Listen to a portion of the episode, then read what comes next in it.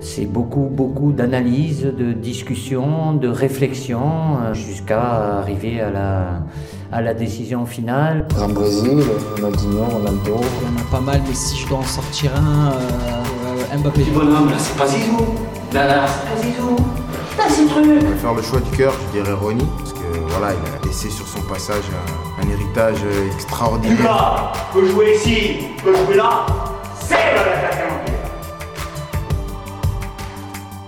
Salut à toutes et à tous, Jeu en triangle est de retour après la plus longue pause de son histoire, 5 mois d'arrêt. Alors je peux dire que j'ai jamais été aussi heureux de retrouver Geoffrey Stein autour de cette table. Salut Geoffrey, comment ça va? Salut Arthur, on s'est fait les croisés, on revient de, on revient de la rééducation. Plus en forme que jamais. Et pour cette reprise, on accueille un invité inédit.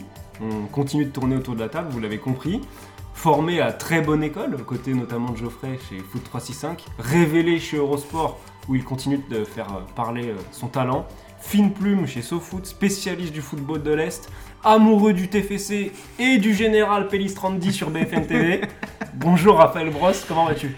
Euh, bonjour Arthur, c'est Geoffrey, je ne sais pas quoi dire après cette introduction qui euh, me résume euh, d'une certaine manière, Bon, on va l'accepter comme tel.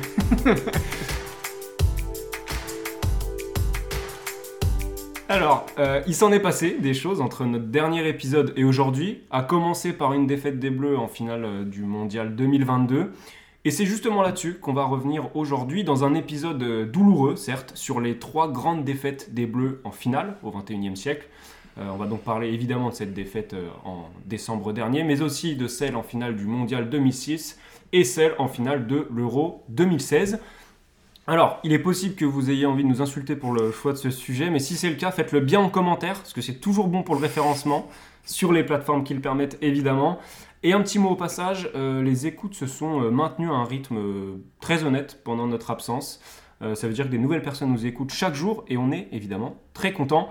Assez parlé, on se lance. Mais je vous vois venir, rangez vos maillots des bleus, sortez plutôt ceux de la Belgique parce que ça sent déjà très fort le seum dans cet épisode. C'est parti pour l'échauffement.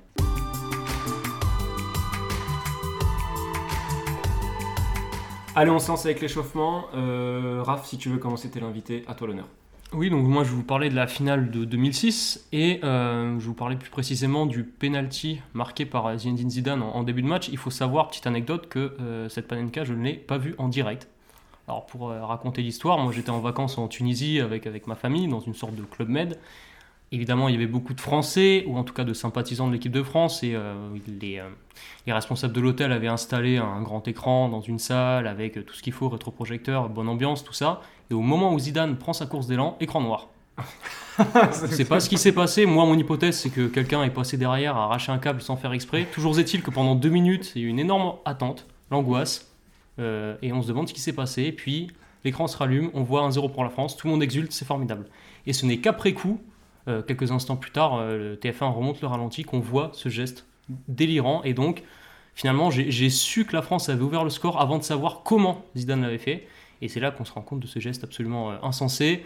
Et ça n'a pas, comment dirais-je, atténué le fait qu'on se soit dit c'est fou d'avoir tenté ça à ce moment-là. Bon, moi j'avais entendu le but de Thierry Henry en quart euh, à la radio, mais j'ai pas aussi bien comme, euh, comme anecdote. hein.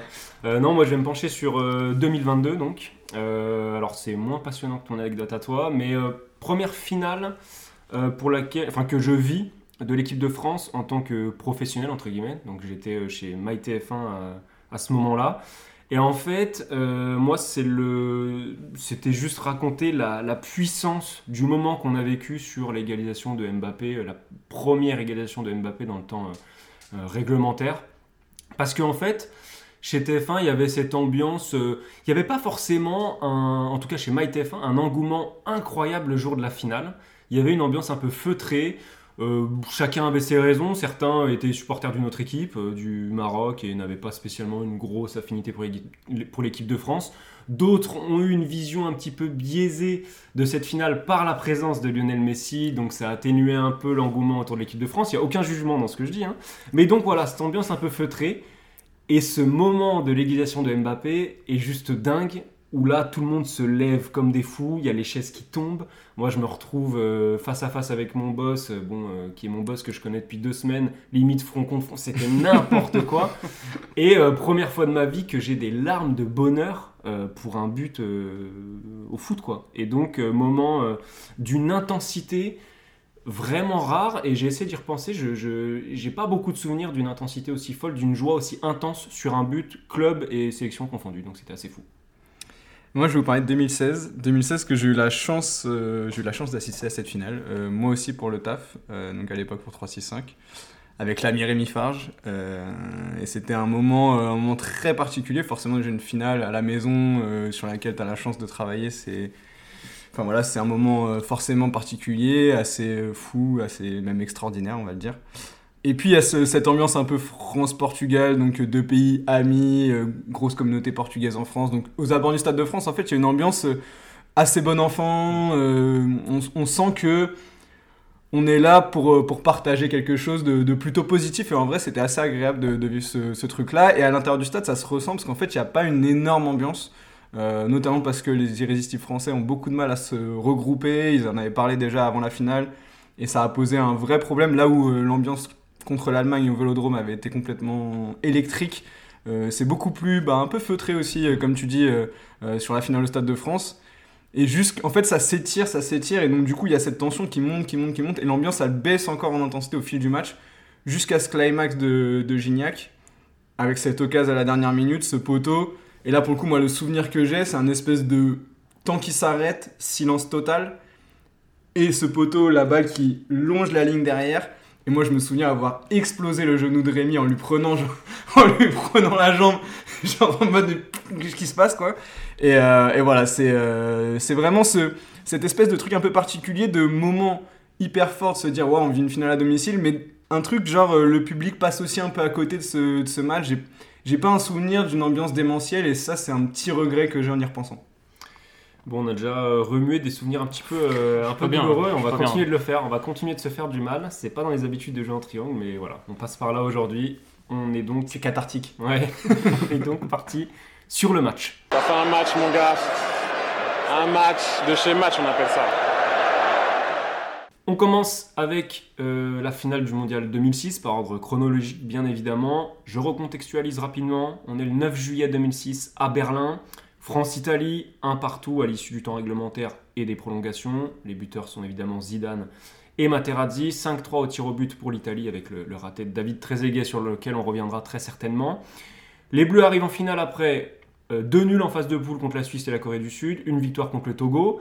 Ensuite, c'est un parcours de roi. Euh, L'Espagne, le Brésil, le Portugal.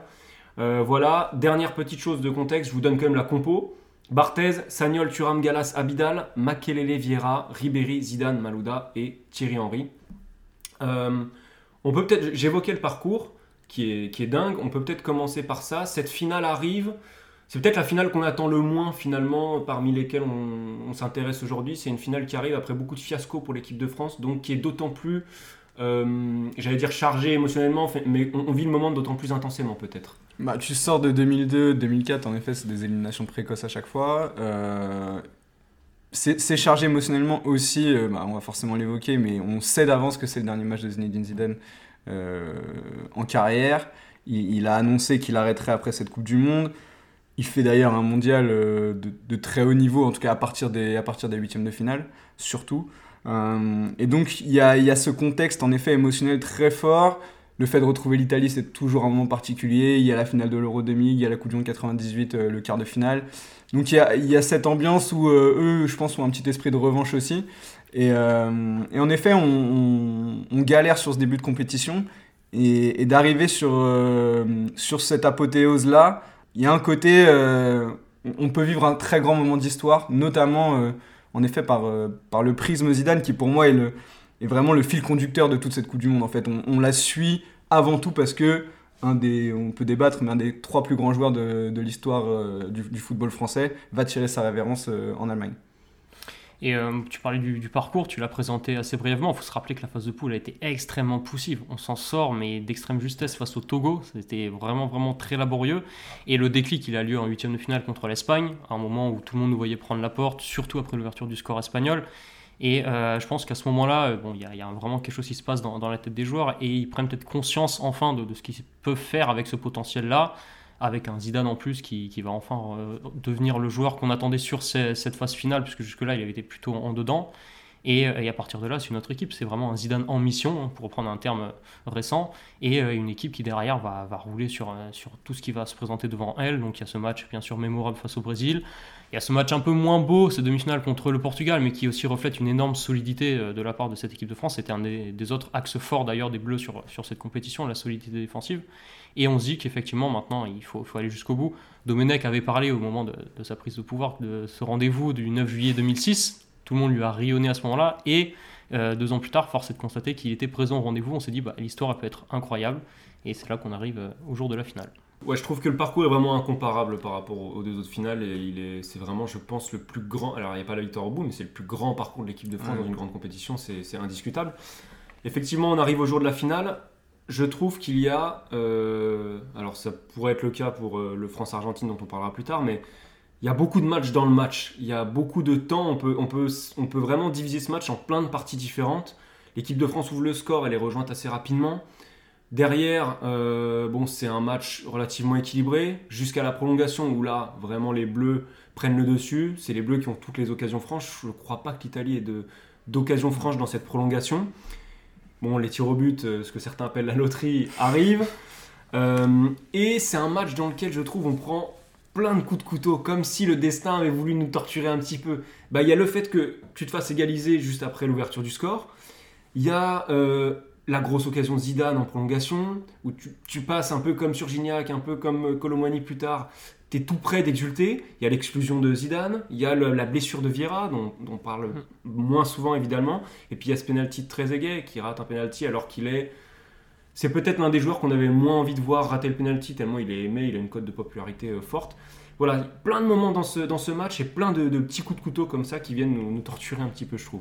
Ouais, et puis euh, en fait, il y, a quand même ce côté, euh, tu, tu, prends le dessus dans ce match au fur et à mesure, parce que la première mi-temps, tu es, globalement dominé, même si c'est pas une domination outrageuse, de toute façon, d'une Italie qui était avant tout sérieuse, solide, mais qui, qui est il y avait des très très bons joueurs, des, excellents joueurs de ballon même, des, euh, des Totti, euh, Del Piro qui était, qui était sur le banc, Luca Toni, enfin voilà, il y avait des super joueurs, mais c'était d'abord une Italie qui se basait sur sa solidité pour, euh, pour arriver là.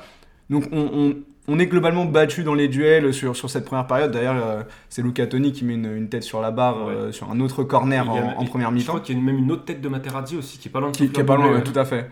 Et donc du coup, euh, tu sens sur la première mi-temps qu'on est en difficulté et au fur et à mesure du match, on va progressivement prendre le dessus. Déjà en, deuxième mi-temps, où on a une ou deux situations, notamment une frappe de Thierry Henry dans un angle un peu fermé, euh, et derrière, en effet, on prend vraiment le dessus sur, la prolongation. Et sur la prolongation, tu parles de la tête de Zidane. Moi, j'ai aussi la, frappe de Ribéry, cette espèce de petit pointu là euh, qui, qui, me vient vraiment en tête. J'ai presque plus vu le but sur cette action que sur, le, sur la tête de Zidane. Et, euh, et c'est vrai qu'il y a ce sentiment que t'es au-dessus. T'es au-dessus et, et en fait, oui, il y a plein de petits événements qui font basculer le truc. La blessure de Vieira, finalement, je ne sais pas si elle est secondaire, mais en tout cas, Diarra fait une entrée très, très honnête. Il fait, il fait vraiment le taf pour son entrée. Par contre, après, je pense que le carton rouge de Zidane, c'est très difficile de savoir ce que ça aurait changé pour une éventuelle séance de tir au but, mais ça a forcément un impact psychologique hyper important. Oui, venons-y sur ce, coup de poignard, comme tu l'as appelé Arthur tout à l'heure, ça a été euh, bah, l'événement pour lequel on retient tous spontanément cette finale encore aujourd'hui. C'est ce carton rouge. Alors, un peu comme moi, j'ai pas vu, comme j'ai expliqué, la Panenka en direct. Là, ce carton rouge, on l'a pas vu en direct. Encore une fois, c'est euh, un ralenti qu'on nous diffuse après euh, de longues secondes bah, d'interrogation. On se demande ce qui s'est passé. Et là, on voit ce geste. Et bon, il y a les commentaires de Thierry Gilardi qui reviennent en tête. Et on se dit la même chose finalement. Mais qu'est-ce qui s'est passé? Début, on qu'il a fait? Il a oui, très oui, exactement. Gilardi, ouais. Et puis on voit ça, on se dit, ouh là là, d'accord, ok, on a compris, puis forcément on sait que l'issue est inéluctable derrière. Et c'est finalement, c'est d'une violence inouïe ce qui se passe là pour nous, parce qu'on se dit, mais Zidane va vraiment arrêter sa carrière sur ça là? C'est pas possible. Et on le voit bien sûr passer euh, sans un regard euh, devant, à côté de la, Coupe du Monde, rentrer au vestiaire. Et là, cette image, elle est ultra, ultra violente, quand même, quand, on y repense. Bon, ensuite, il reste pas beaucoup de temps avant les tirs au but. Je suis pas sûr que c'est une influence majeure sur ce qui s'est passé ensuite, on est d'accord. Néanmoins, ça, met un sacré coup euh, derrière, euh, derrière la tête euh, et, c'est vraiment quelque chose qui, qui ressurgit encore aujourd'hui. Ça ajoute au côté dramatique de cette finale et de son issue. Ouais, c'est dur parce que c'est ta star générationnelle, c'est la star de ton tournoi, c'est l'homme le plus suivi, comme vous disiez très bien au début du, du sujet, qui finalement te, j'allais dire te plombe. On vient de relativiser en disant que c'était peu avant la, la séance de tir au but, mais, mais qui faute. Et plus globalement, l'équipe de départ, c'est quand même la plus expérimentée euh, des trois finales auxquelles on s'intéresse. C'est quand même une équipe de, de, de vieux briscards. Je veux dire, il y a, il y a de l'expérience euh, à fond. Et c'est un peu frustrant de se dire que c'est cette équipe-là qui a craqué en rentrant dans le jeu de l'adversaire. Là où, euh, encore une fois, je ne vais pas trop parler du sujet 2022 tout de suite, mais on a peut-être manqué de vis en finale contre l'Argentine. Euh, ça a été l'extrême opposé. Mais là, tu rentres dans le jeu d'une Italie qui n'attendait que ça. Et c'est vraiment le côté un petit peu frustrant parce que c'est vrai que tu prends des coups un peu tout au long du match. Je crois que c'est Thierry Henry qui prend un, un gros tampon tampon de Cannavaro d'entrée, ouais. première minute. Voilà. Bon, à côté de ça, t'as du vice dans le sens où Malouda il obtient un penalty Ouais. pas Bien, loin d'être imaginaire. ouais, ouais. Euh, Bien mais, gagné. mais tu rentres dans un jeu dans lequel tu dois pas rentrer avec, euh, avec une telle équipe de départ. c'est d'autant plus frustrant, je trouve. Ouais, clairement, c'est euh, là où, où voilà, il y a cette petite euh, pointe. euh, c'est même pas de l'amertume, mais en effet, y a, comme le dit Raph, c'est que on est là, on est bientôt 17 ans après ça.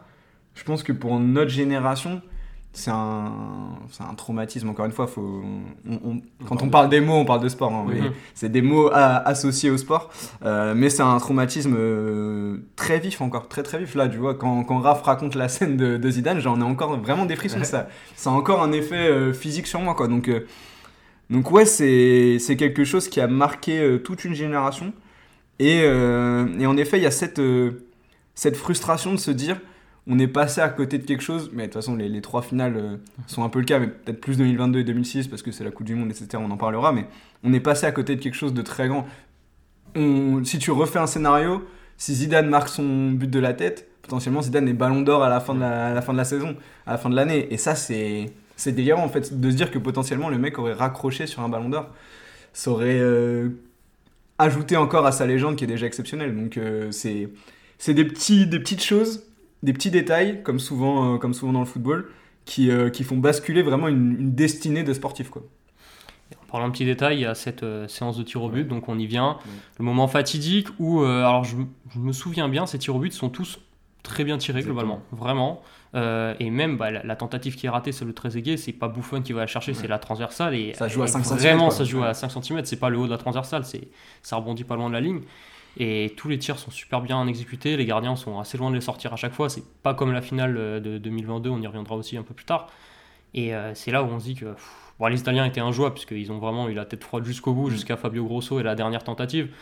Et c'est ce qui renforce encore le côté cruel, c'est qu'on est jusqu'au bout, on, on y a cru, jusqu'au bout, euh, les, les joueurs ont, ont fait le job, ceux qui sont allés frapper en tout cas. Et bah voilà, quoi, c'est... il manquait trois fois rien, et quand tu vois euh, Grosso qui, qui transforme sa tentative, tu te dis, mais moi je me souviens, j'ai pris un énorme coup de masse, je me suis dit, mais c'est, horrible, enfin, j'ai, les, les vacances ont été un peu plus pénibles derrière. C'est ça que le- dans le documentaire Rendez-vous le 9 juillet, justement, tu as Barthez et Buffon qui parlent de cette séance de tir au but. Buffon, il dit euh, Sur plusieurs séances de penalty dans ma vie, enfin de tir au but, j'en ai arrêté deux et je les ai perdus. Il pense notamment à la finale de la Ligue des Champions 2003, Ouais. qui perd euh, avec la Juve contre Milan. Ouais. Et, euh, et il dit là, euh, du coup, j'en arrête pas, il y en a qu'un seul raté, mais je la gagne. Et Barthez dit, bah, moi je suis parti plus souvent du bon côté que Buffon, Mhm. et, euh, et c'est moi qui la perds. Donc euh, c'est vrai que c'est beaucoup les Italiens, euh, tous les penalties, euh, enfin, ils sont magnifiquement tirés, quoi. Il y a, il y a vraiment rien à faire, quoi. Ouais, tu sens des gens qui arrivent sereins en plus. Ouais. Qui, bah, de toute façon, des deux côtés, tu as quand même des équipes extrêmement expérimentées. Mais c'est une, une tendance globale de cette Coupe du Monde 2006. Oui, quand tu as les noms, les de, dans cette Coupe du Portugal, Monde, c'est un ouais, délire. ouais. C'est vrai qu'il n'y a que des équipes expérimentées et que des gars qui arrivent sereins au point de pénalty. C'était une, une- vraiment une très belle séance de tir au but euh, avec, du, avec du recul. Mais on parle de Grosso qui conclut cinquième. C'est quand même dingue de, te- de- de te dire que tu perds une finale de Coupe du Monde en prenant un but de Marco Materazzi euh, dans le temps réglementaire et, et c'est Grosso qui envoie l'Italie sur le toit du monde. Grosso qui rate un penalty en finale de Trophée des Champions très, peu, très peu de temps après avec l'OL d'ailleurs. J'ai jamais digéré ça. Ouais, Il y a qu'un supporter de l'OL qui peut s'en souvenir de celle-là. Ah non, mais Ah, je te dis, bah, il a marqué rejoint- Coupe du Monde. il rejoint Lyon, je crois, l'été qui suit cette, euh, cette, cette finale, et il rate, je crois, un tir au but pendant le Trophée des Champions. J'ai jamais digéré ça. mais, euh, mais ouais, frustrant de te dire, c'est pas comme en 2022 où tu perds face à Lionel Messi. Là, tu perds face à Materazzi et Fabio Grosso. Vraiment, je, je, je schématise à l'extrême, mais, euh, mais ça rend, ça rend le- le- la chose encore plus frustrante.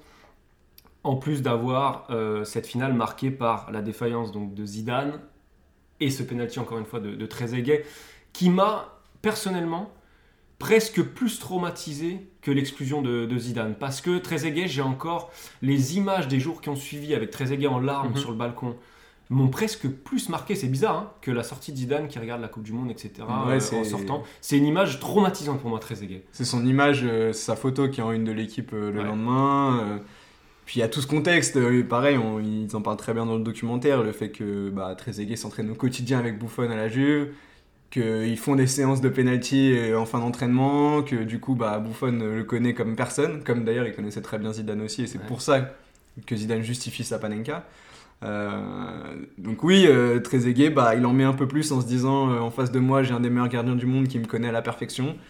Il met, voilà, il- encore une fois, et ça joue à 5 cm, ça retombe quasiment sur la ligne de but, c'est du mauvais côté. C'est, en effet, c'est assez terrible parce que Trezeguet, c'est quelqu'un qui a, bah, c'est assez, assez symbolique de son histoire en équipe de France aussi. C'est quelqu'un qui a toujours été là, mais sans avoir une place non plus prépondérante, mais on se disait toujours, bah, on va pas quand même se passer d'un mec qui est meilleur buteur de Serie A globalement une saison sur deux, euh, qui a des qualités exceptionnelles, euh, qui peut-être si c'était lui qui avait repris euh, ce ballon de la tête à la place de Zidane, bah, peut-être que lui il l'aurait mise parce qu'il l'aurait mieux prise ou quoi.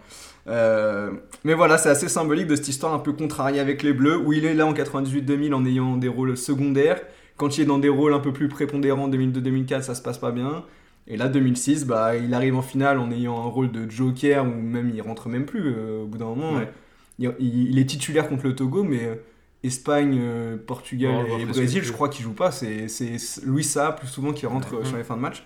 Et là, il est là sur le terrain et ça se passe mal pour lui. C'est vrai que c'est assez, assez terrible. Et bah, pour euh, conclure un petit peu là-dessus, c'est vrai qu'on fait partie d'une génération qui était peut-être un peu jeune pour apprécier 98 à, à sa juste valeur. Ouais. Donc pour nous, 2006, ça représentait quelque chose, vraiment euh, un rendez-vous euh, majeur de ce point de vue-là, et ça aurait pu être quelque chose d'immense. Et surtout, quand on voit ce qui se passe derrière, on enchaîne sur 6, 8, allez, maximum 10 années un peu plus compliquées. Bon, j'inclus pas bien sûr l'Euro 2016 dans la réflexion, mais il y, a il y a une grosse période de vache maigre qui suit derrière.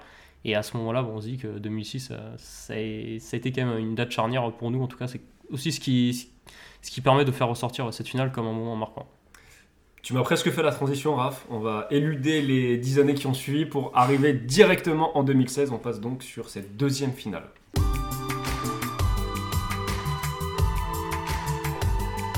La finale de l'Euro 2016, donc on est le 10 juillet 2016 à Paris.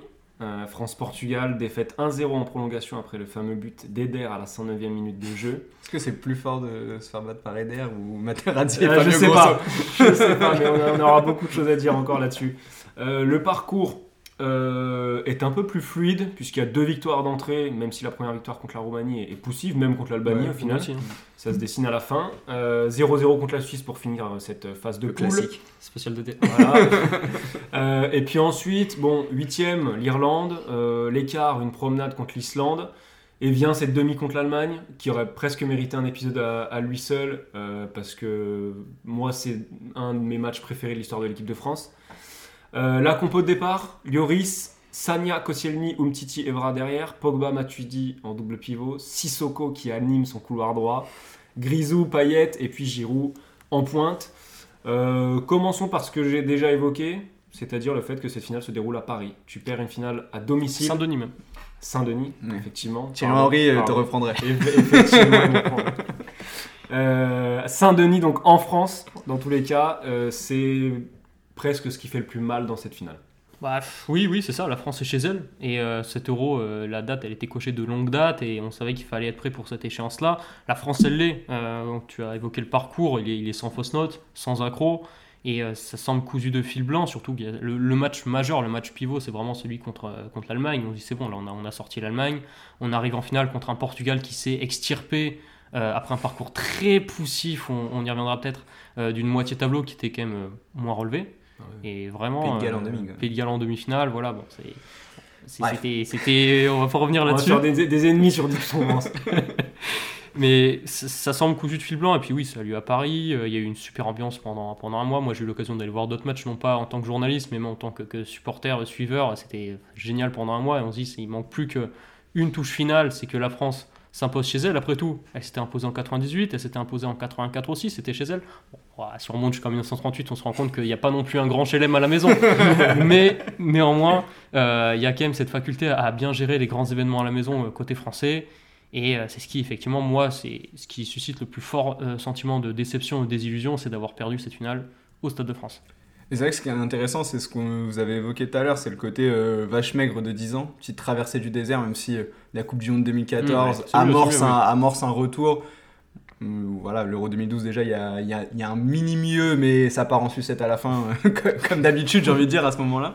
Et donc 2014 amorce une espèce de, de, petit renouveau, et il se confirme en 2016, malgré un contexte qui est quand même assez pesant. Il y a cette histoire Benzema-Valbuena qui est arrivée euh, bah, mhm. quelques mois avant, c'est à l'automne 2015. Euh, donc finalement, tu peux pas t'appuyer sur un de tes joueurs majeurs euh, à ce moment-là, même deux, puisque Valbuena avait encore une place importante mhm. en équipe de France. Euh, mais il y a ce côté, oui, tu sors de 10 ans et en fait, pour notre génération, je trouve que ces 10 ans-là nous ont fait prendre conscience qu'une finale, c'était pas normal. Parce que finalement, on a fait 98, 2000, 2006, tu fais trois finales de grandes compétitions en, en 8 ans. Là, tu as eu 10 ans plus compliqués et tu prends conscience que une finale, ça se savoure. Et donc, on, je pense qu'on aborde ce rendez-vous, nous, avec euh, bah, un gros appétit, une grosse envie. En effet, le côté euh, à domicile rajoute au fait qu'il y, y, a une forme d'inéluctabilité, qu'on sent que c'est pour nous et qu'on joue une équipe comme tu l'as dit, Raph, euh, c'est une équipe du Portugal qui a gagné un seul match dans le temps réglementaire sur ces six de la compétition. Ils, ont fait, ils sont sortis de poule en ayant fait trois matchs nuls. Enfin, c'est, Pas dans une poule incroyable en plus. Hein. Voilà, avec la Hongrie, euh, l'Autriche et l'Islande. Voilà, exactement. Bon, bref. Voilà. non, mais c'est vraiment. Tu joues une équipe qui, est, qui, est, là vraiment quasi par hasard. À part le fait qu'elle est Cristiano Ronaldo, il n'y a, a, absolument rien qui se dégage de cette équipe. Et donc tu te dis, bah, c'est une évidence, ça est pour nous, et, ça va rajouter au côté euh, improbable du, scénario aussi de cette finale. Quand tu dis euh, il y a le côté évidence, elle est pour nous, c'est vrai qu'il y a pour moi deux aspects psychologiques majeurs dans l'approche de cette finale. Il y a la manière dont tu l'appréhendes avant que le match commence, c'est-à-dire en venant de sortir l'Allemagne. J'en parlais un petit peu. Mais l'Allemagne, tu casses quand même un énorme plafond de verre en les sortant, mhm. parce que déjà c'est eux qui t'ont sorti en 2014. Tu casses un espèce de mythe face à l'Allemagne où tu as l'impression que jamais tu pourras les battre et, qu'ils sont juste trop forts pour toi et que tu as une malédiction contre eux. Euh, donc tu casses vraiment quelque chose, tu casses une barrière psychologique et donc tu arrives en finale dans la peau du favori. On vient de rappeler le parcours du Portugal. Donc il y a cette manière-là déjà d'aborder la finale. Et ensuite arrive la blessure quand même de Cristiano Ronaldo qui n'est pas un événement anodin. Il se blesse très tôt mais il sort à la 25e minute en essayant de tenir un petit peu quand même. Et pour moi, cette sortie-là sur blessure, c'est presque l'équivalent d'évoluer très tôt dans un match en supériorité numérique. C'est-à-dire que tu sais pas trop comment réagir, j'ai l'impression. Et tu as un espèce de faux rythme quand même dans cette finale ah euh, qui est qui est pas une belle finale qui est pas une belle finale et, c'est ouais c'est très bizarre oui puisque l'expulsion enfin l'expulsion pardon la sortie sur blessure de Cristiano Ronaldo elle est on se dit c'est un tournant et euh, c'est un énorme coup dur pour le Portugal. En tout cas, a priori, on se dit ça y est, maintenant les Portugais ont perdu leur atout numéro un, leur, leader euh, naturel. Ça va devenir beaucoup plus compliqué pour eux, on devrait prendre confiance. Et finalement, on sent des Français un peu plus. Euh, j'ai l'impression que cette sortie sur blessure, elle a plus gêné les Français qui n'ont pas su comment se réadapter que les Portugais qui, eux, se sont recroquevillés encore plus. Peut-être ont, présenté un bloc beaucoup plus solidaire. Il y a eu peut-être un, un, surplus de motivation de faire ça pour, pour CR7 quelque part. Et, euh, et puis oui, il y a ce faux rythme qui s'est installé. On a eu du mal à, à, s'adapter à ce changement-là. Et, et, puis euh, cette finale, bon, il y a quelques occasions, surtout en, début de match pour l'équipe de France. Euh, moi, je... Rui Patricio fait un bon match. Oui, très bon match. Même très bon match. Il, est présent sur la tête de Griezmann en tout début de partie, sur les frappes de Sissoko, sur une tentative de Giroud aussi. C'est pas des arrêts incroyablissimes à chaque fois, mais il fait ce qu'il faut et c'est vraiment le, le, meilleur joueur de son équipe sur, sur cette finale-là. Mais à aucun moment on se dit c'est bon, on est vraiment en train de, de, leur rouler dessus, euh, on, domine globalement et petit à petit ça, ça s'effiloche, ça s'étiole et notamment en prolongation où là vraiment le, vent est complètement en train de tourner. Je sais pas comment Geoffrey l'a vécu du stade, mais euh, c'est le sentiment que j'en ai eu moi. Sur, sur le faux rythme, il y a un élément quand même, c'est que c'est assez rare, je pense, de jouer une demi-finale le jeudi. Parce qu'on joue la demi-finale le ah, jeudi et finale le dimanche. Et il y avait eu très peu d'écart. Je me souviens, euh, le vendredi, on va en conf à Clairefontaine, de souvenir c'est match qui est en conf. Et tu sens le mec, il est éclaté en fait, parce que bah, un match avec une énorme intensité pour le coup, une énorme débauche d'énergie contre l'Allemagne, un impact émotionnel euh, énorme. Et, euh, et c'est vrai que tu n'as que 48 heures vraiment pour, euh, pour te remettre dedans et, et, arriver à ce match du dimanche, alors que normalement c'est plutôt demi-finale mardi et mercredi, quoi, plutôt que mercredi et jeudi. Donc on a déjà ce jour de repos en moins. Euh, par rapport aux, aux Portugais. Les Portugais qui jouent le jeudi d'avant en quart, ils font jeudi, mercredi, euh, dimanche, et nous on fait dimanche, jeudi, dimanche. Mm. Et je dis pas que c'est une explication, mais en tout cas, je pense que sur cette idée de faux rythme et le fait qu'on n'ait pas réussi un moment à avoir un énorme temps fort, ça peut avoir joué. Et en effet, euh, en fait tu, tu sens au fil du match que tu laisses passer ta chance. Et mine de rien, les deux meilleures occasions pour moi, en tout cas les deux occasions où je nourris le plus de regrets, elles arrivent en deuxième mi-temps. Mhm. C'est la tête de Griezmann juste au-dessus de la barre euh, sur un centre de Payet, je crois. Coman. De Coman, Ouais. de Coman, tout à fait. Qui vient de la gauche, c'est pour ça que j'étais Ouais, trompé, mais On fera un sujet Coman aussi un jour. C'est dingue, je suis en train de, de faire le bilan de, de tous les moments un peu, un peu tendu de bascule Coman, ouais. de Coman. Ça penche jamais du bon côté. Avec le Bayern, ça Avec le Bayern, ça mieux contre le PSG. et, euh, et du coup, ouais, il y a cette tête de Griezmann et euh, donc cette occasion de Gignac euh, dont je parlais dans, dans l'échauffement. Et en fait, comme tu le dis, Raph, tu sens que tu as laissé passer ta chance. Et en effet, pendant la prolongation, ça- tu sens que ça tourne. Mais encore une fois, tu le sens aussi dans le stade. Quoi. Il y a ce, ce truc un peu, il y a cette torpeur qui est en train de, Mm. se, de, de prendre de la place, de l'espace. Plus personne n'arrive vraiment à respirer. Quoi. Et ouais, tu sens que ça a basculé et que tu n'arriveras pas à, refaire le petit truc euh, pour, euh, pour remettre la machine en route. Quoi. Ils, ils, ont, ils ont plus rien. Tu, tu sens qu'ils sont vidés, les mecs. Ouais, Et c'est dur parce que le Portugal a. Alors, souvent, les équipes qui arrivent à gagner ce genre de compétition, évidemment, s'appuient sur des échecs plus ou moins récents et apprennent de ces échecs-là. Alors, pour le coup, tu peux repenser au Portugal 2004, qui perd contre la Grèce. Finalement, je ne vais pas comparer la position du Portugal contre la Grèce et de la France contre le Portugal. On va peut-être pas manquer Non. de respect au Portugal à ce point-là. Mais on n'est pas si loin. Mais dans, la, dans la manière dont, le parcours et la manière dont ils abordent la finale et leur plan de jeu, Mm. t'es pas loin de ça. Tu restes costaud, grand gardien et un but quand tu peux. Euh, je me suis fait le résumé pour euh, être sûr de rien oublier. Euh, pour moi, la première grosse occasion portugaise, elle arrive à 10 minutes de la fin. Mm. T'as une frappe de Nani, je crois, qui revient sur Quaresma après qui tente un geste acrobatique, je crois, si je dis pas de bêtises. Bref, t'as cette double occasion à 10 minutes de la fin, sinon rien. Et à l'inverse, toi, tu n'as- l'équipe de France n'a pas une seule occasion en prolongation. Pas d'occasion, rien. C'est le néant, le vide. Que ce soit avant le but d'Eder ou après, tu... En fait, quand Eder Il n'y a marque, pas une situation avec euh, Anthony Martial, un truc un peu. Non, vous avant la surface Non, c'est peut-être. Alors, c'est peut-être moi qui me Peut-être trompe. j'ai une bêtise. hein. Mais en tout cas, ce dont je suis sûr, c'est que mon ressenti personnel, c'est que le but d'Eder, il reste quand même une bonne dizaine de minutes derrière. Ouais, mais tu sais C'est un but en or en fait. Tu Ouais, sais qu'il se passera rien. Ah ouais. Parce que, parce que le coup est, est fatal et, et- et ça fait trop mal. Donc, euh, donc voilà. Et on va quand même peut-être se pencher un peu plus sur. euh, revenir un tout petit peu en arrière sur cette occasion de Gignac, qui est un moment où, comme tu le disais dans ton échauffement, c'est un moment de pause. Tout se passe au ralenti, un peu comparable à l'occasion de Colomani dont on va parler après. C'est ce moment de pause. Et à la fois, je trouve qui est assez significatif, mais je vais peut-être pas tout dire en même temps, je reviendrai après. Euh, que Gignac soit le gars qui soit en mesure de t'offrir la finale, c'est peut-être significatif de, de l'équipe que tu as à ce moment-là, mais ça je reviendrai après. On va, peut-être se pencher un peu plus sur le sur l'occasion sur de cette, Gignac. sur cette occasion en elle-même, bah, je l'ai revu justement pour, pour bien me la remettre en, en mémoire. Gignac fait tout ce qu'il faut sur, sur l'action. Vraiment, il entre dans la surface. Moi, je l'ai connu à son époque toulousaine où parfois c'était vraiment frappe en puissance, euh, euh, sans trop se poser de questions. Il fait le crochet, enfin le geste qu'il faut en tout cas pour mettre Pep dans le vent. Crochet un peu, ouais. Et oui, voilà, mais en tout cas, il se met en position favorable. D'habitude, ce genre de ballon, il l'enroule, il cherche petit filet opposé. Là, c'est compliqué puisqu'il est trop près de Rui Patricio, qui en plus anticipe de ce côté-là. Euh, L'angle, il est bouché. Et donc, il- au lieu d'ouvrir le pied, il le referme, il va chercher le premier poteau. C'est ce qu'il faut faire. C'est ce qu'il faut faire.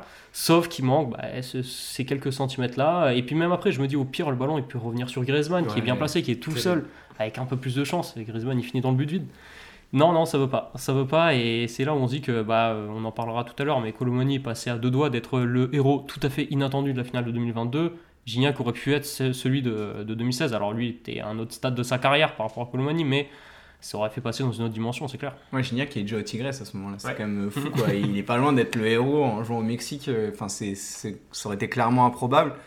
Mais, euh, mais ça aurait été un bel, euh, un beau clin d'œil pour, euh, pour ce mec-là. Ça aurait qui, été notre Eder en fait. hein. Ouais, exactement. Ça aurait été, ça aurait été notre aider, ce mec-là qui s'est toujours battu, qui pour le coup est assez irréprochable sur, ce qui, sur son parcours en équipe de France. Je trouve que dès qu'on a fait appel à lui, il, il a répondu présent, même à des périodes compliquées. Moi, je me souviens qu'à sa période toulousaine, il avait commencé à jouer quelques matchs en équipe de France. Je me d'un Mhm. très beau but contre l'Autriche, notamment euh, au- Stade de France.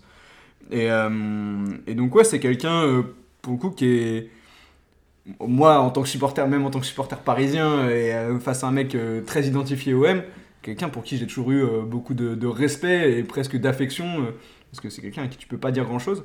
Et ça aurait été, ça aurait été beau que ce soit lui qui, nous offre, qui nous offre cette victoire. Mais en effet, les, centimètres qui ont été défavorables à Trezeguet en 2006, bah, ils se retrouvent là en, en 2016. Et comme j'ai dit, comme tu dis à Griezmann, il y a ce ballon qui vraiment qui longe la ligne. Et c'est pareil, t'as l'impression que ça dure mais 25 secondes. T'as l'impression que le but il fait, il fait 35 mètres. T'as l'impression d'être dans, dans Olivier Tom quoi. Donc euh, c'est, mais c'est ces moments-là qui sont, euh, qui sont marquants parce qu'en effet, dans le, quand on va recréer ce souvenir, nous dans nos cerveaux, ça va durer une éternité. Alors que finalement, bah, c'est un, un moment fugace de 3 secondes quoi. Pour revenir à ce que j'avais commencé à dire, le fait que Gignac euh, passe proche d'être le héros improbable, pour moi, c'est pas tout à fait pareil que Colomani qui passe proche d'être le héros improbable de- des Bleus 2022, dans le sens où avant, tu as Mbappé, mais on y reviendra, qui, tire ton équipe vers le haut. Je trouve que dans cette équipe 2016, c'est une équipe qui, monte en puissance, mais tu n'as pas encore le joueur dans ton équipe qui peut prendre l'équipe en main et, et qui va te faire basculer. Alors on dira qu'en 2006 on l'avait avec Zidane mais que ça n'a pas basculé, mais c'est quand même lui qui te fait basculer la finale dans un premier temps. Quand on regarde un petit peu cette équipe, alors déjà la défense elle, elle est quand même, un- assez- enfin j'allais dire improbable, non pas tant que ça, mais il y a Varane qui se blesse avant la compétition, Sako, il y a cette affaire de, de dopage Mhm. euh, dont on a assez peu reparlé au moment d'évoquer ce Euro 2016 mais qui était quand même un cadre de l'équipe Bah de oui, il France. aurait été titulaire avec son doublé euh, Très contre l'Ukraine en barrage. euh, il avait gagné un blanc-seing absolu. Très clairement, bon Matuidi à l'époque est un cadre, Pogba... Et il y a Adil Rami qui, de- qui aurait dû être titulaire Oui. presque et qui est suspendu pour le quart euh, où Mtiti rentre à la place de Koscielny. ouais, mine de rien, il te manque quand même, il te manque quand même quelques cadres, mais tu n'as pas, bah, par exemple, Griezmann n'est pas encore à l'apogée. C'est pas le Griezmann qu'on connaîtra ensuite en 2018. Euh, euh, Griezmann aujourd'hui, c'est impensable de voir Deschamps le, le sanctionner et le mettre sur le banc comme il l'a fait euh, au début de, de la phase de poule de l'Euro 2016. Donc il te, quand- il- il te manque quand même, je trouve, dans cet effectif le gros leader qui va te, qui va te porter l'équipe et qui aurait fait que bah, les occasions que Griezmann rate euh, ou Ah, Sissoko. ton, ton meilleur joueur c'est Moussa Sissoko sur cette Ouais. finale. C'est assez symbolique, même si c'est Bah, aussi il fait parce un que euro monstrueux par contre. Oui, oui, il fait un très gros euro et c'est pour le coup, bah, comme je disais, sur, sur, ce, sur ce, cet aspect rythme physique, c'est le gars qui a encore du gaz dans le moteur Ouais. et qui, qui dynamite vraiment euh, le, le système portugais. C'est le seul qui arrive à, à avancer avec le ballon, à courir 15-20 mètres et à mettre des énormes frappes. Enfin, voilà, c'est vraiment sur l'aspect domination physique qui fait très mal au Portugal, mais voilà, ça montre bien que. euh, bah, tu es sur un match euh, qui est un peu anormal aussi et que tu n'arrives pas à dominer techniquement, que, que où tu arrives à, à- à avoir des, des, des situations par à coup, mais où il n'y a pas de continuité dans ce que tu fais vraiment dans le jeu. Quoi. Ouais, euh, bon, bon, pour conclure, juste moi, euh, c'est vrai que le fait d'avoir perdu contre ce Portugal-là, euh, qui avait fait un parcours extrêmement euh, poussif, pour pas dire minimaliste dans, dans ses victoires, ça a accentué quelque part la, la déception d'avoir perdu cette finale. Mais d'un autre côté, je me suis dit, bon, ça aurait pu être pire si on avait perdu contre un rival historique beaucoup plus marqué. Par exemple, le, le fait de perdre contre l'Italie en finale, contre l'Allemagne, l'Angleterre, je pense que je l'aurais beaucoup euh, plus mal vécu, euh, en l'occurrence, que face au Portugal, avec lequel il n'y a pas une rivalité historique euh, forte en termes de football. Je sais pas, ça dépend après des. des, non, non, mais des- c'est vrai que dans l'histoire, il n'y a pas une, une rivalité forte, mais comme tu disais, Geoffrey, forte communauté portugaise Ah en France. une- Et en fait, tu- il y a une- c'est un, un truc amitié, ouais, voilà, il y a Ouais. un truc amitié, mais, euh, Mais t'as quand même euh, envie de les battre. moi, si je tu l'ai pas, je l'ai pas vécu comme ça, mais j'ai beaucoup d'amis qui ont vécu ça avec beaucoup de supporters portugais autour d'eux, et forcément, de sifflet final, Oui, ça, oui, a non, été, évidemment. ça, a été, ça a été compliqué. Alors, c'est à la fois la beauté de ce moment, mais ça a été compliqué. Donc, ça rajoute quand même un côté. Enfin, moi, j'ai des amis proches euh, por- euh, d'origine portugaise, et les, semaines et les mois qui ont suivi, ça a été compliqué quand même. Donc, euh, donc, donc voilà, bref. Mais. Par contre, on, on a souvent évoqué le- le- l'absence de, de- Enfin, le stade qui ne s'est pas enflammé, etc. Je trouve que globalement, cette finale, il y a eu un manque d'émotion générale. Ouais. Peut-être parce que c'était que l'euro, mais je suis pas sûr, parce que tu es quand même à domicile et tu as envie et besoin d'un titre. Mais je trouve que quand même, sur ces trois finales-là, c'est celle dans laquelle, en tout cas moi, j'ai ressenti le, Mhm. le moins d'émotion et à la fin de laquelle j'étais le, le moins meurtri, mais ça, on, on y Mhm. reviendra euh, au moment du temps additionnel. On peut passer à la Coupe du Monde 2022, messieurs? C'est parti On peut- la dernière étape. c'est parti.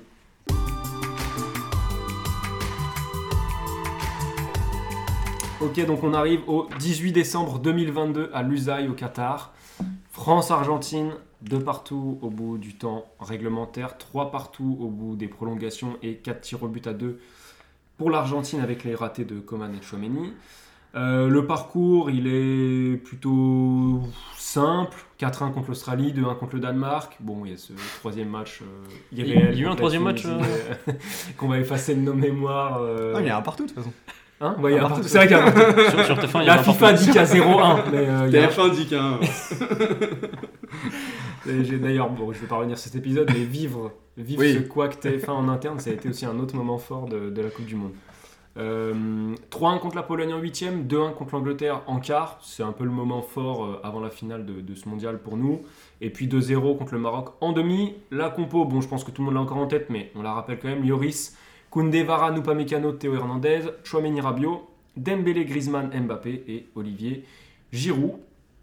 Alors, je veux commencer par un élément que finalement on a assez peu évoqué. Enfin, c'est pas l'é- l'élément qu'on a le plus évoqué. Pendant 80 minutes, c'est mon avis. On est, on livre la pire prestation de l'histoire d'une équipe en finale de Coupe du Monde.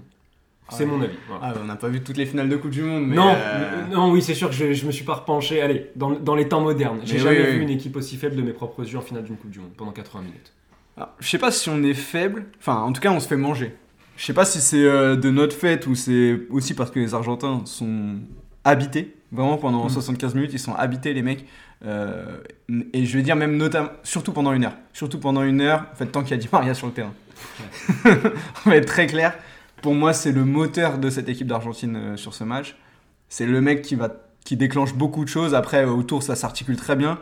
Mais c'est c'est le gars en plus qui finalement s'est quasiment mis au frigo pendant toute la compétition. c'est. Qui Il est re- sur des titulaires Non il, il revient de blessure et là il ressort sur cette finale. Et là où tu voyais une Argentine euh, très besogneuse sur, euh, sur les tours précédents, bah là elle a un, un créateur en plus avec Messi et ça change toute la, toute la face de cette équipe parce que du coup t'as toujours ces besogneux autour, euh, les McAllister, voilà ces, ces joueurs-là, les Enzo, Fernandez exactement, tous- tous ces joueurs vraiment qui, qui vont travailler pour le collectif et t'as Messi plus Di Maria et là ça te met vraiment dans une grande difficulté c'est eux qui sont euh, à l'origine des, des deux buts argentins dans la première période. Et, euh, et du coup, euh, tu, tu sens vraiment que, en effet, pendant 60 minutes, il n'y a, y a qu'une seule équipe sur le terrain et tu te fais manger à la fois parce que techniquement tu n'es pas dedans, mais pour moi c'est surtout physiquement. Physiquement, tu te Mhm. fais mais bouffer partout, quoi, partout, partout. Tu gagnes pas un duel, il n'y en a pas un qui, est, qui arrive un peu à surnager, c'est c'est une cata, quoi. C'est ça, on se fait vraiment manger euh, physiquement euh, au niveau de l'engagement. Et euh, l'impression qu'on est incapable de réussir à construire quoi que ce soit face à une équipe qui n'aime rien tant que euh, détruire. Donc, euh, de toute manière, à partir de là, c'est très compliqué d'exister dans ce match. Il y a des prestations individuelles aussi qui sont absolument en dessous de, de ce qu'on peut espérer à ce niveau-là. Bon, il y, a, il y a deux joueurs qui sortent avant la pause, c'est c'est Ousmane Dembélé qui était absolument à côté de ses, ses chaussures qui concède le et penalty. qui concède un penalty très évitable, et même Olivier Giroud. Euh, bon voilà, c'était pour euh, un choix aussi qui, qui a finalement porté ses fruits, même si cela s'est révélé judicieux bien plus tard dans la finale. Et oui, moi pendant les, euh, les 70-75 premières minutes, euh, même jusqu'au bah, au doublé de Mbappé qui change tout, c'est une finale, je me dis, mais si ça se termine comme ça, qu'on perd 2-0, mais ce match, plus jamais je en entends parler. C'est, c'est fini, je, je l'oublie de mon esprit, c'était un, un match horrible de la part de l'équipe de France. Je veux pas croire qu'on ait fait une telle prestation en finale. Je, voulais, je me refusais à y croire et pourtant j'étais en train de m'y résoudre. Euh, Ouais, c'est clair. C'est là que pour moi, euh, certes, l'Argentine était incroyable, mais tu, tu peux pas avoir une défaillance de, la, de 90% de tes cadres dans un match aussi important. Il y a Mbappé et le reste, il n'y a pas un cadre qui est au niveau dans cette finale. Alors c'est ce qui va rendre cette finale d'autant plus folle avec les entrées en jeu et la qualité des entrées en jeu. Mais Griezmann n'existe pas. Euh, Dembélé sera avant la pause, dit, Raph. Euh, Théo Hernandez, c'est pas un cas de Théo Hernandez, mais il te fait une grande compétition, une belle compétition. Il est méconnaissable en finale. Et lui, c'est pas physique, c'est pas technique, c'est qu'il a peur. Tu, tu vois dans les prises de balles, euh, il a peur, il a peur. Et donc je pense qu'il C'est est pas pas, le Lucas, seul. hein. Il est pas, ouais non, c'est pas Lucas, tu l'as dit. C'est pas le seul dans ce cas. Et tu payes quand même l'absence de, de quelques cadres. Tu finis par payer les blessures et les pépins et, Il y a, y cette histoire de, il accumulés. y a cette histoire de virus euh, dans la semaine Oui, effectivement. qui, qui a un petit impact quand même parce que quand tu vois la sortie de Varane par exemple, Varane qui fait une finale très compliquée, Ouais. euh, Varane qui sort euh, en, en- en train de cramper, euh, tu sens qu'il est au bout de sa vie quand il, quand il finit le match. Voilà, on, on je pense qu'on saura jamais vraiment parce qu'ils sont on enfin, en interne, on dira jamais vraiment ce qui s'est passé dans cette semaine-là. Mais il y a quand même ce virus qui, qui traîne dans le vestiaire et on sait que ça a vraiment affaibli certains joueurs. Quoi.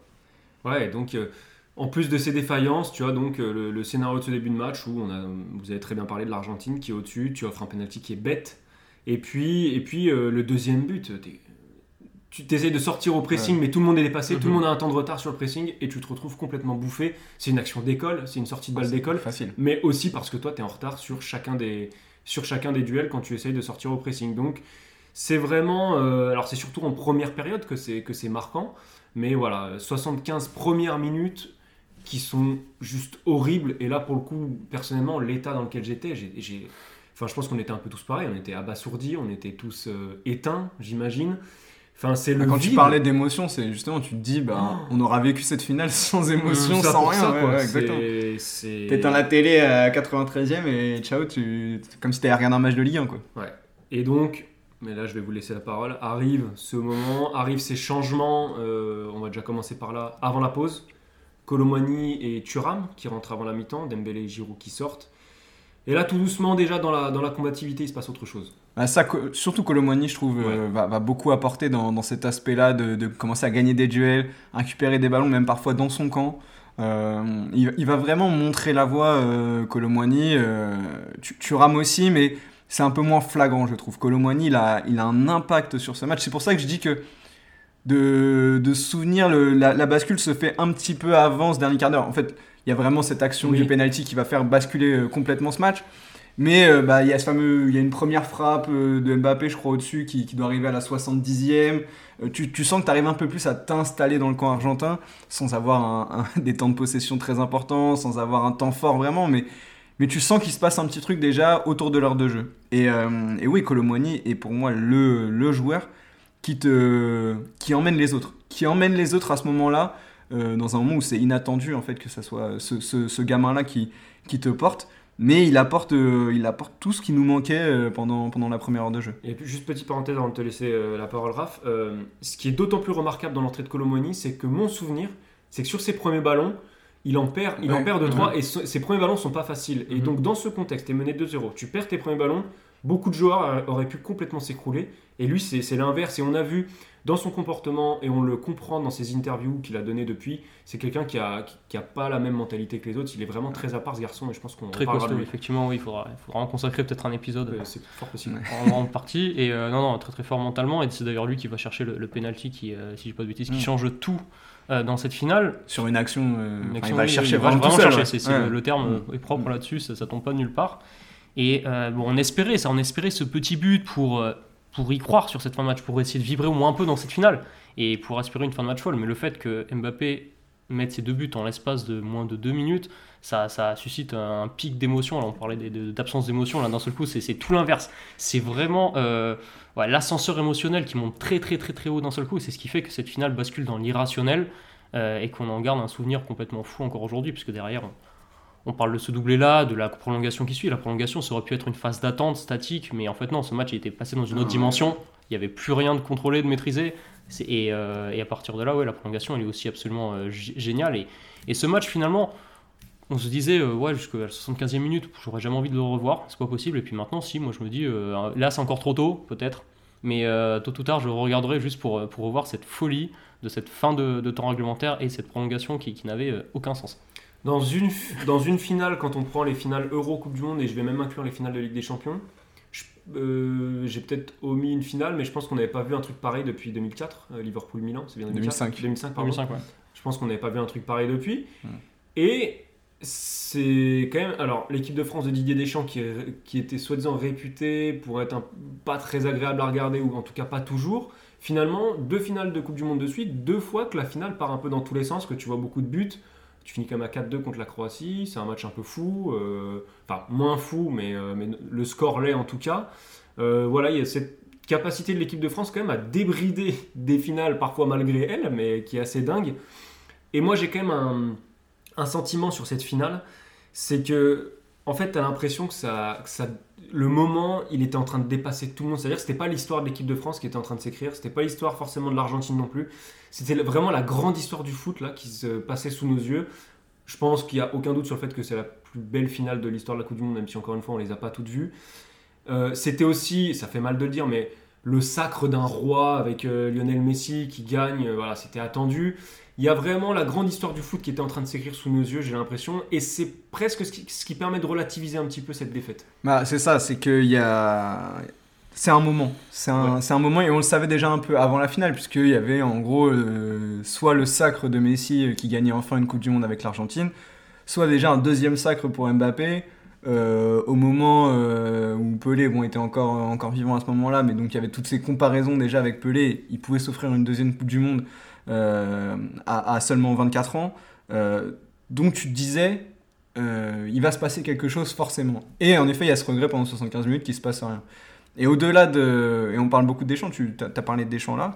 euh, Il y, a, il y a ces changements faits en, en fin de première mi-temps, déjà, je trouve ça couillu quand même Ouais. de, de, de faire ces changements-là, même si. Euh, Ouais, voilà, mais même, même si ça peut sembler une évidence pour nous de dire, ah vas-y, on le fait sortir à la 40e, en termes de gestion, même si voilà, c'est la finale, de toute façon, après, tu sais que tu vas plus l'avoir pendant 3 mois, donc t'es tranquille. Mais il faut quand même euh, oser le faire. Et il y a aussi un changement tactique, à un moment, tu passes en 4-4-2 à plat, Mm. qui va te permettre aussi de mettre un peu plus de pression sur, euh, sur la défense argentine, qui finalement, euh, entre guillemets, euh, voulait éviter absolument ça, d'avoir ces mecs-là forts physiquement. C'est là où tu pouvais les bousculer, c'est Lisandro Martinez, des, me- des mecs un peu petits, euh, c'est c'est pas des mecs très forts en taille. Et donc du coup, quand on, les rent- on leur est rentré dedans pardon, physiquement, c'est là qu'on a réussi à vraiment peser sur cette finale.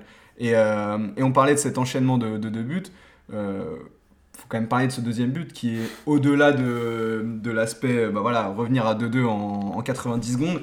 Le but est exceptionnel. Déjà, il y a cette récupération de Coman qui met un énorme coup d'épaule à Messi. Moi, je me, je me lève du, du canapé. Déjà, moi, ça, ça, ça me hype de ouf. Ouais, le mec ouais. qui, qui tape une récup sur Messi comme ça, bam.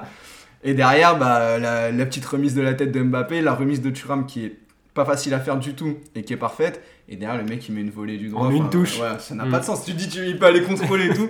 Mais la volée du droit, puis là, c'est. En effet, tu bascules, là, tu bascules dans quelque chose.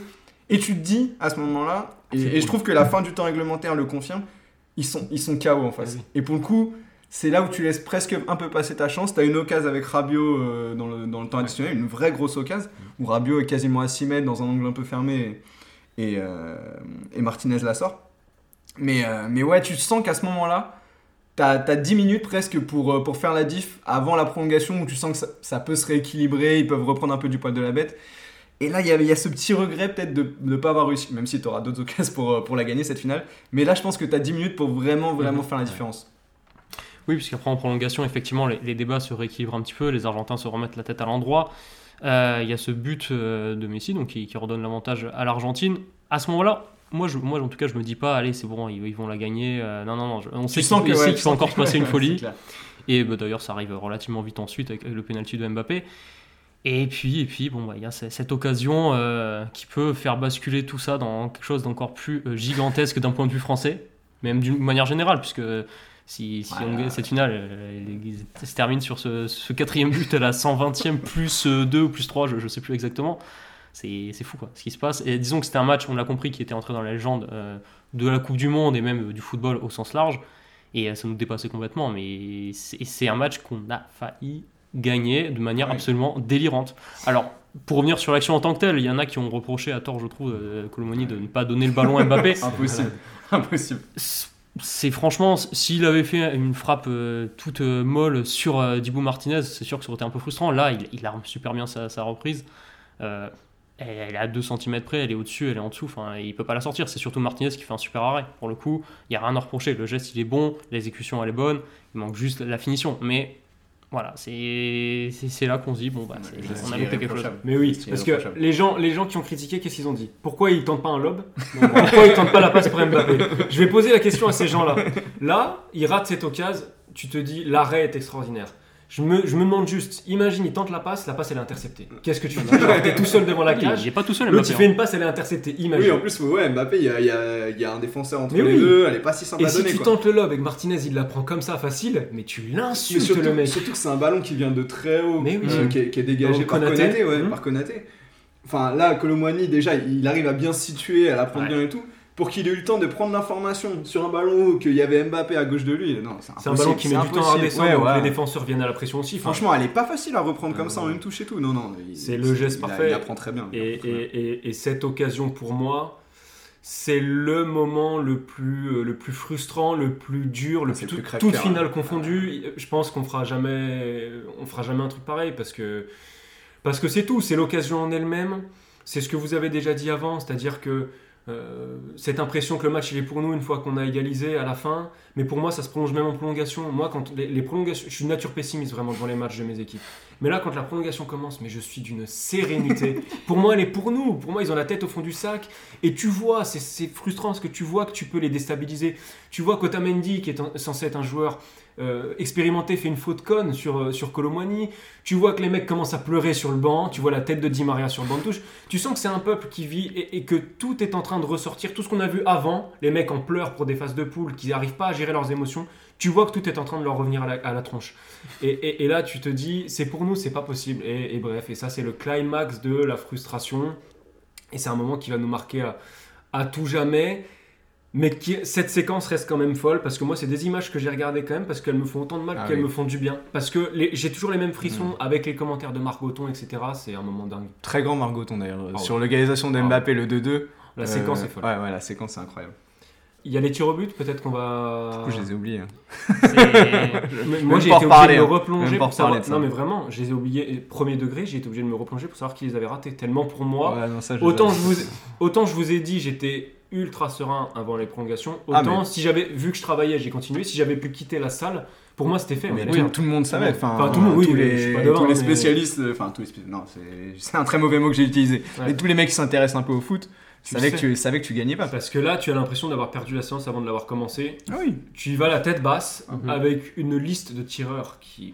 Qui ne tire jamais ou presque jamais pour la plupart. donc, euh, Avec un gardien qui en arrête, mais- qui en arrête jamais un. euh, Une équipe qui n'a pas travaillé pendant toute la compétition non plus. Voilà. Et, et tu te dis, euh, enfin ouais, c'est c'est une forme d'évidence. T'as t'as- t'as 5% de, de toi qui a envie d'y croire parce que tu dis, bah on sait jamais. C'est tellement irrationnel cette finale que pourquoi pas.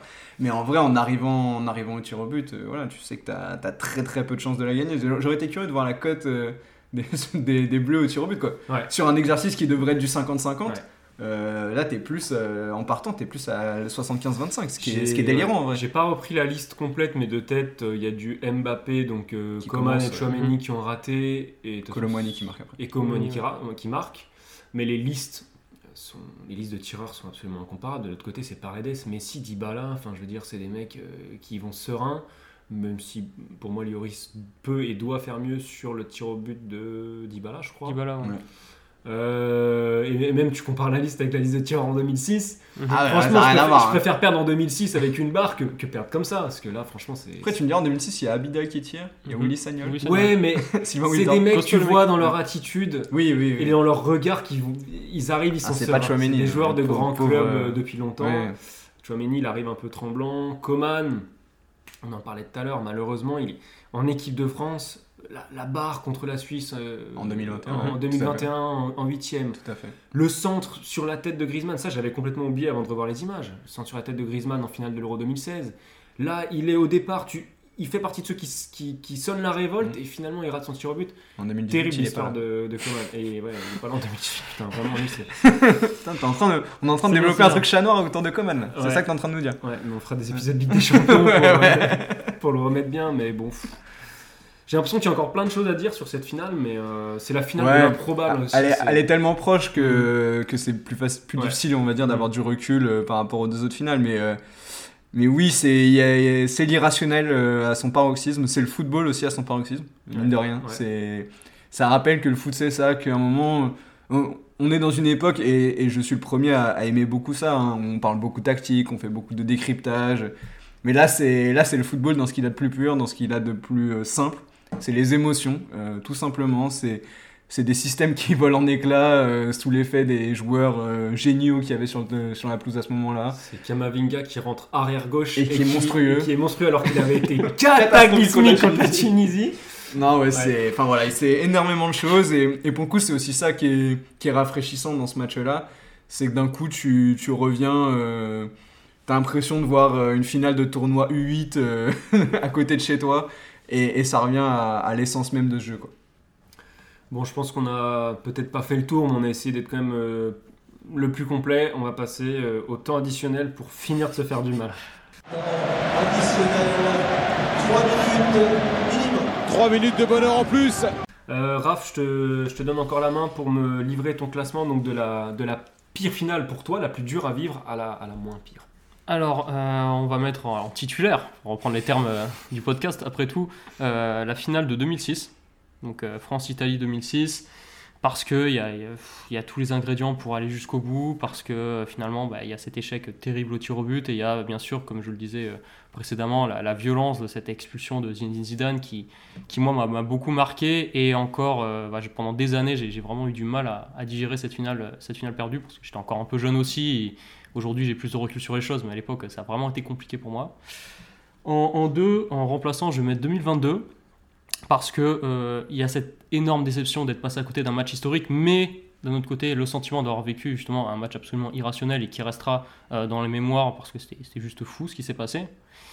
Et, euh, euh, en 3, donc au placard, on va mettre l'Euro 2016, peut-être parce que c'est une finale d'Euro, on est d'accord, parce que c'est une finale quand même moins mémorable d'un point, de vue du jeu, de, scénario et du dénouement. Mais euh, voilà, donc moi c'est mon classement euh, très personnel. Et puis j'ai aussi eu moins de, de difficultés à la digérer cette finale-là. Je pense le lendemain, j'avais déjà commencé à, faire le deuil. Euh, J'ai le même classement que toi, Raph. Le même avec globalement des arguments assez similaires. Finale 2006, c'est la plus dure pour moi parce que, comme tu l'avais dit aussi au début, on est une génération où 98, on n'avait pas l'âge de comprendre et que c'est le premier moment fort pour nous de l'équipe de France euh, où on comprend un petit peu ce qui se passe sur le terrain.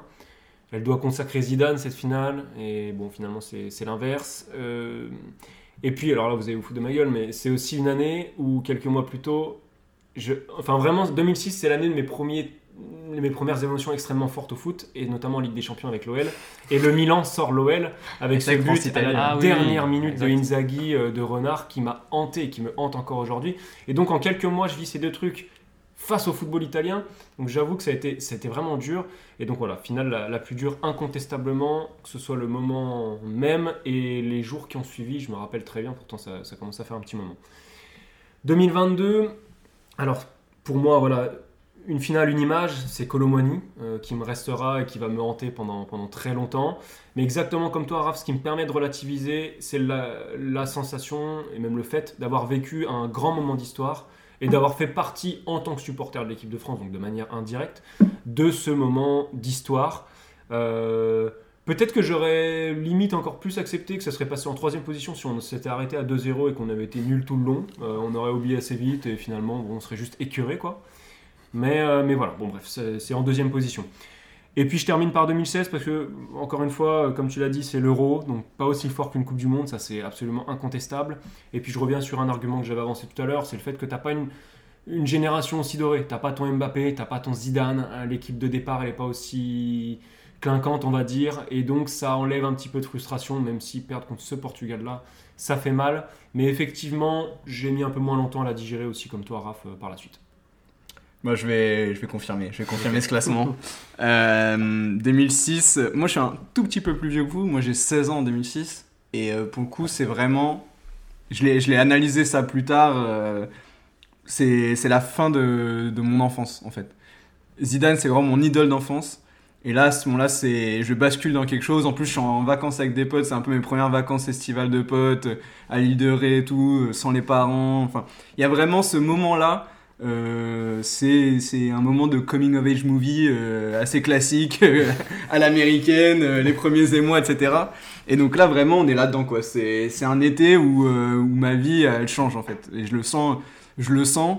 Et du coup, cette finale est un immense symbole de ça. Et il y a aussi le fait que c'est la fin d'une génération pour, pour l'équipe de France aussi. C'est la fin de tous ces vieux briscards dont on parlait tout à l'heure, même si Vieira, Makele, Thuram, ils seront encore là en 2008, mais bon, c'est, là pour le coup, c'est un vrai fiasco. Euh, ils font un peu la compète de trop.